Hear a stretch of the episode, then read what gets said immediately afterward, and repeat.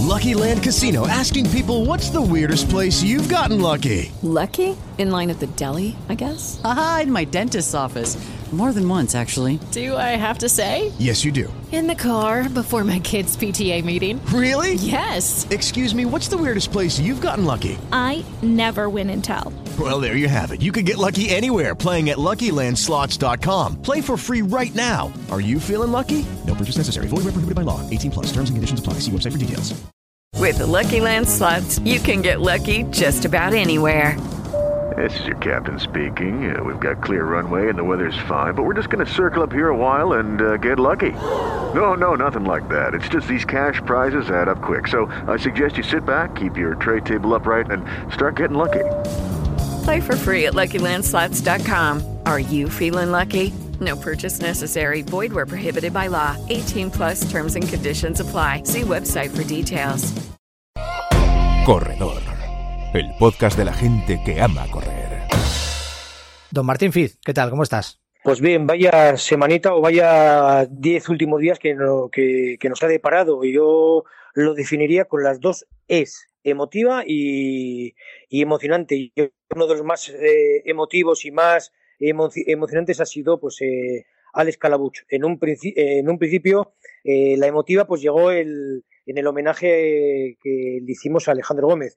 Y por eso, antes de empezar, eh, me gustaría agradecer a todos los que hace una semana eh, intervinieron en el programa especial de Alejandro Gómez, así, mismo como a toda, la, eh, a toda la audiencia que se conectó vía YouTube para seguir el, el programa. Fue un programa de, de, la, de la barrera mítica de las tres horas en lo que es el, el maratón, casi llegamos a la, a las tres horas. Pero hoy, mira, hoy fijaros cómo son las cosas. Hoy estaba entrenando en las pistas de atletismo de Mendizorroza, que por cierto, no me he visto tan mal como yo pensaba. Pensaba que había, había bajado un poco ya mi nivel de, de, de competición. Y ha habido gente que se me ha acercado y me ha dicho, joder, estuve viendo el, el programa que hicisteis en YouTube y la verdad es que nos gustó bastante. Y yo, mi pregunta fue la siguiente, dice, ¿y no se os hizo largo? Dice, nada, para nada, igual que Alex Calabuch. A Alex Calabuch se le puede hacer eh, muy largo cuando él compite en un 800, en un 1000, eh, rivalizando con su hermano, pero esta vez el programa de Alejandro Gómez, eh, Alex, creo que no se hizo nada largo.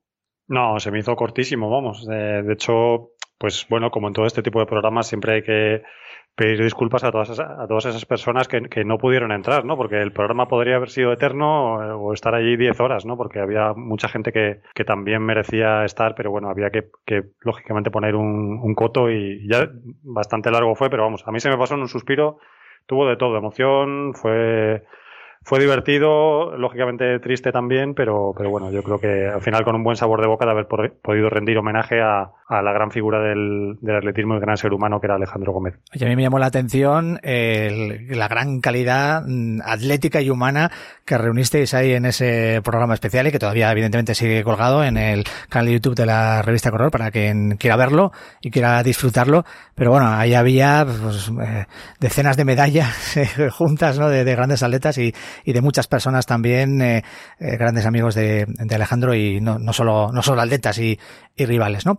Eh, Martín, eh, hablando de rivales, no sé si quieres empezar por eso. Eh, estamos asistiendo, como decía en la presentación de este capítulo, a un momento muy bueno en cuanto al atletismo máster y, y viendo como muchos grandes atletas están batiendo récords, algunos de ellos incluso pues superando a don Martín Fitz también, ¿no? Bueno, sí, quería, eh, decía eh, cuando estaba en la presentación que esta mañana he ido a probar mi, mi estado de forma, es donde verdaderamente se sabe cómo, cómo se está de, en verdadera forma, porque el asfalto está muy bien, el cross está muy bien, pero lo que siempre te pone eh, al orden, que es el escalabuch, el, el, la pista, la lucha contra el crono. Y he bajado las pistas de, de atletismo, pues porque ha sido una semana tan, tan frenética de, récord, y digo, joder, me voy a quedar aquí, me voy a quedar obsoleto físicamente, voy a probar a ver qué tal está. Pues he bajado a la pista y me he encontrado bien. Y me he encontrado bien por, porque estaba, porque estoy entrenando y porque estoy a gusto y porque, claro, estoy eh, demasiado alterado con lo que ha ocurrido, alterado en positivo, quiero decir, lo que ha ocurrido eh, en estos eh, últimos días.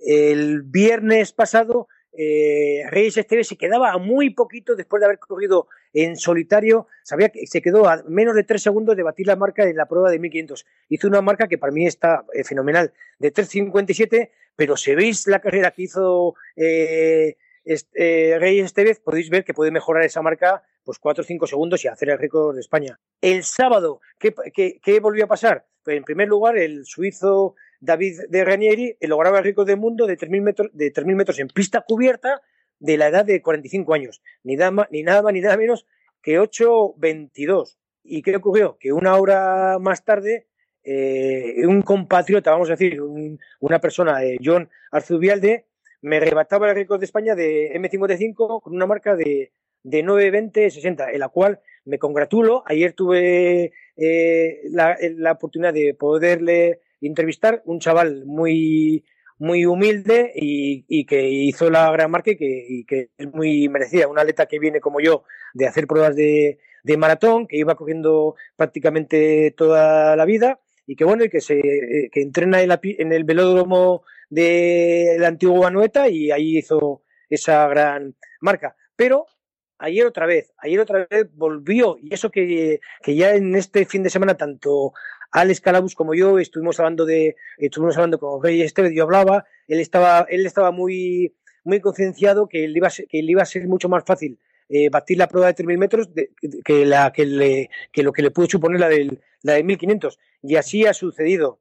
Eh, Reyes Estevez, con sus 44 años, el abuelo de la, de la categoría máster de 40 a 45, ha hecho una marca de 8.17, nuevo récord de España, que ni nada más ni nada menos se lo ha quitado a un tal Carles Castillejo que tenía antes, que tenía eh, 8.19.32. Y en esa carrera tampoco me quiero olvidar del Junior Paul Oriat, que hizo también el récord de España eh, de la categoría de, de, Junior. Yo no sé lo que está pasando últimamente en la prueba de, de los 3.000 metros. Eh, el, el, las, las categorías de, de máster está creciendo en, en calidad y eso es bueno para todos.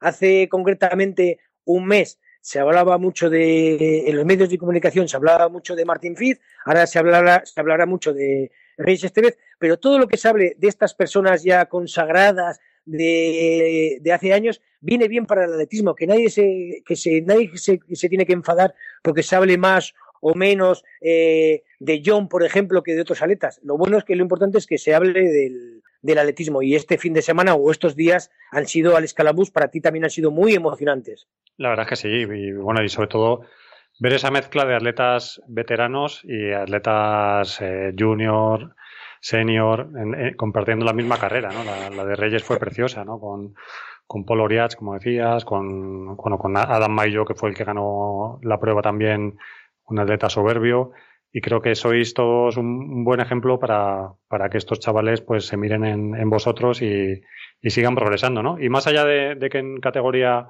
eh, absoluta logren grandes marcas o grandes éxitos, que continúen corriendo toda su vida, que creo que es mucho más importante que, que todo lo anterior, porque al final tendrán pues una vida más sana y bueno y, se, y cuidarán siempre su, su, mente y su cuerpo. A mí me gustaría eh, añadir en estas carreras que, que están haciendo es atletas eh, profesionales de la categoría de Martín Berlanga, de Berlanas, eh, Jesús España, en este caso eh, Reyes Estevez, como el otro día eh, yo pude ver, por ejemplo, ayer el, grado de, humildad, igual que cuando yo he, participado, y no, y no, quiero ser egocéntrico, cuando competí en el 3.000 metros en pista cubierta de, cuando batí el récord de España, que estamos a, cola de Platón, estamos a cola de Platón, chupando el culo de atletas, que antes estábamos en, en, primera línea y ahora mismo vimos a Reyes Estevez que aun a pesar de batir el récord, eh, supo eh, mantenerse ahí, aguantarse en las últimas posiciones, pero para hacer su objetivo. Su objetivo era intentar hacer récord de España, que lo hizo, de categoría máster,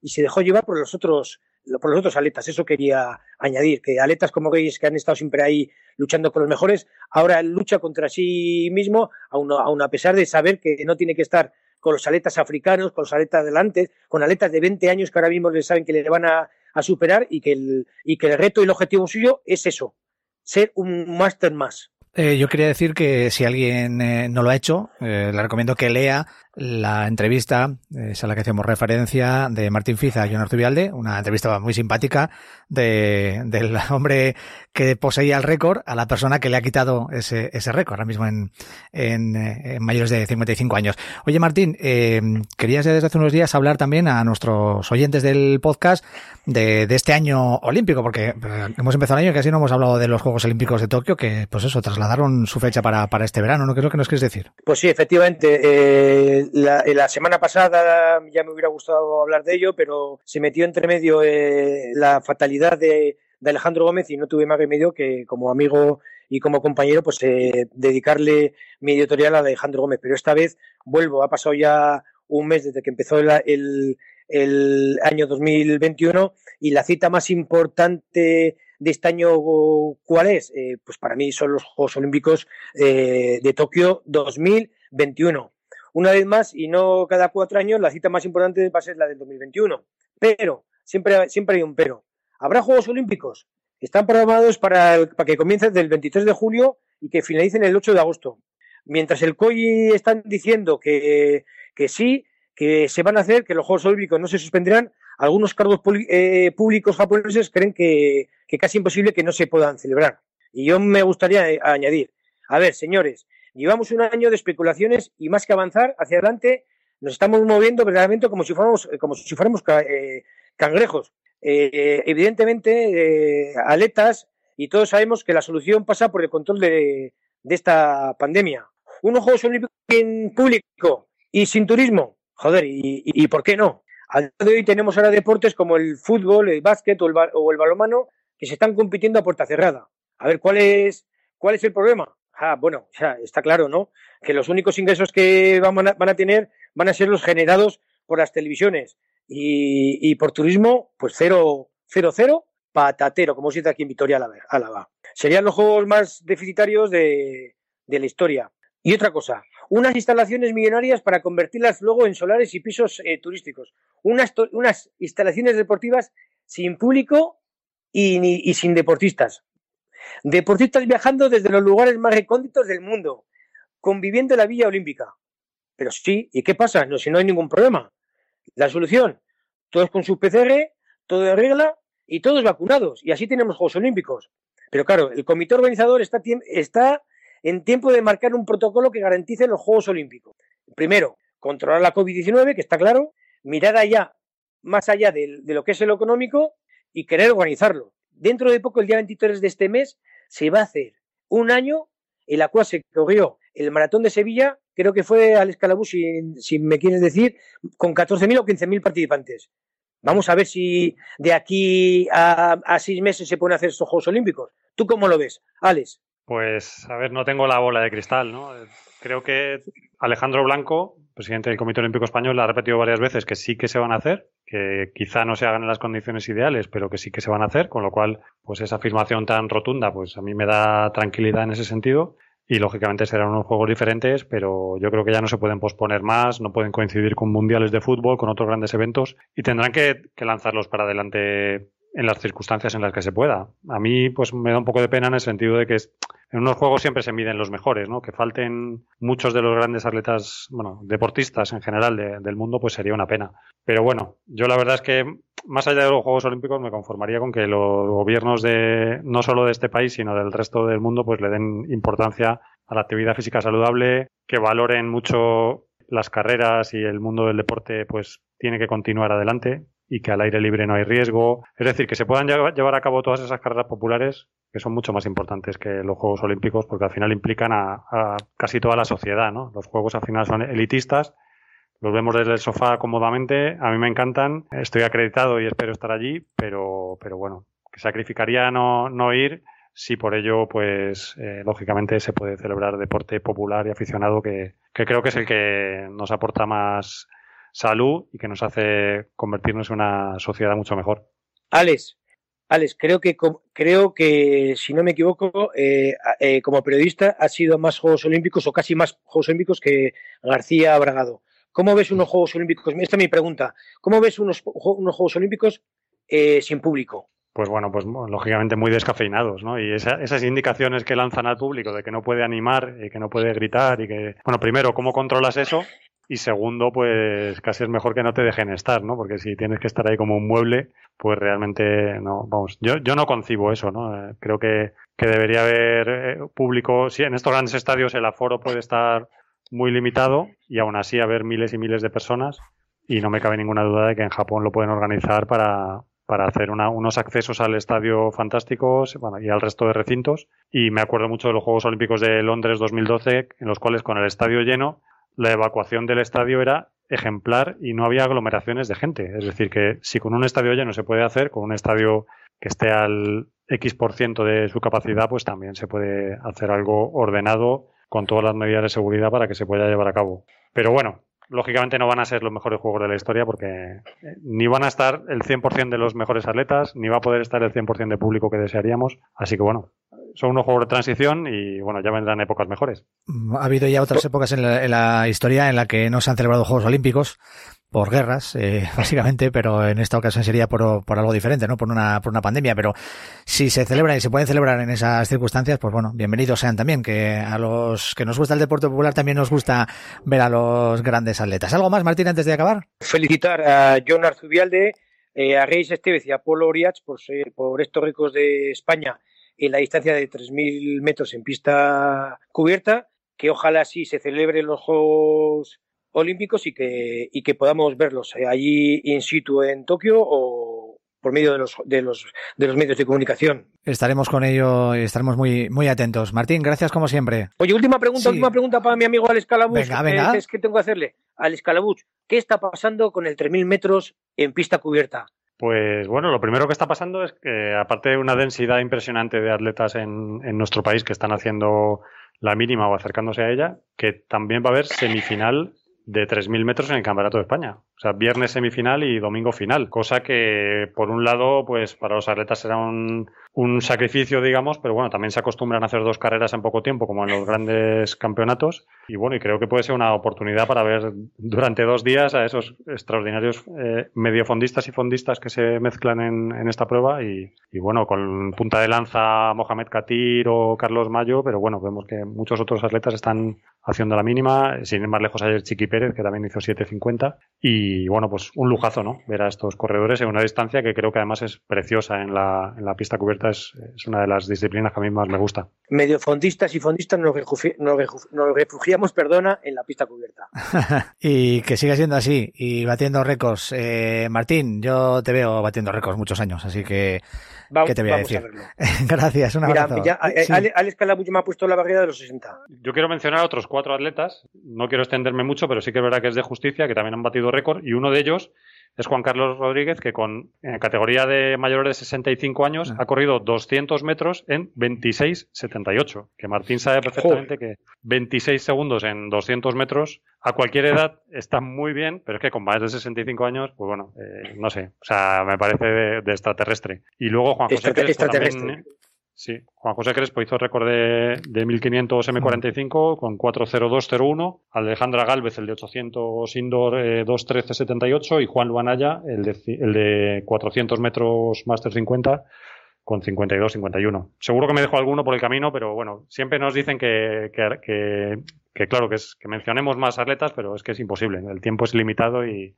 y tampoco tenemos el control absoluto de todas las marcas que se han hecho en el mundo eh, a cada segundo, ¿no? Así que enhorabuena a todos ellos eh, y bueno, y, y gracias a Martín también por, por la deportividad con la que asumió perder este récord y, y conociéndole seguro que ya se plantea nuevos retos y para así motivar a otros atletas y que, que intenten batirle. Yo estoy, estoy seguro, eh, Alex, de que Aurora Pérez eh, estará encantada de que ahora mismo haya citado a esos eh, atletas y que se cite a muchos más atletas en categoría veterana. ¿eh? Eh, sí, bueno, tanto Aurora Pérez como, como- Fernando como Fernando, son claro, Fernando las dos personas con, con todo el respeto por todos los demás que hacen mucho por el atletismo máster en este país, pero bueno, Aurora y Fernando son, son la punta de lanza desde hace muchos años, pioneros y, siguen ahí ofreciendo fantásticas informaciones, incluido el, ranking español de todos los tiempos en pista cubierta, que Fernando Marquín ha sido el gran impulsor y, que es una auténtica joya. Eh, pues nada, eh, Martín, ahora sí ya, eh, que te despedimos y que te veremos batiendo mucho más récords. eh, a los 60, a los 65, yo sé que no vas a parar. Gracias, jefe. Hasta la próxima. Máster extraterrestres. Un abrazo. Corredor, el podcast de la gente que ama correr. Búscanos en las principales plataformas de podcast. Suscríbete a nuestro canal.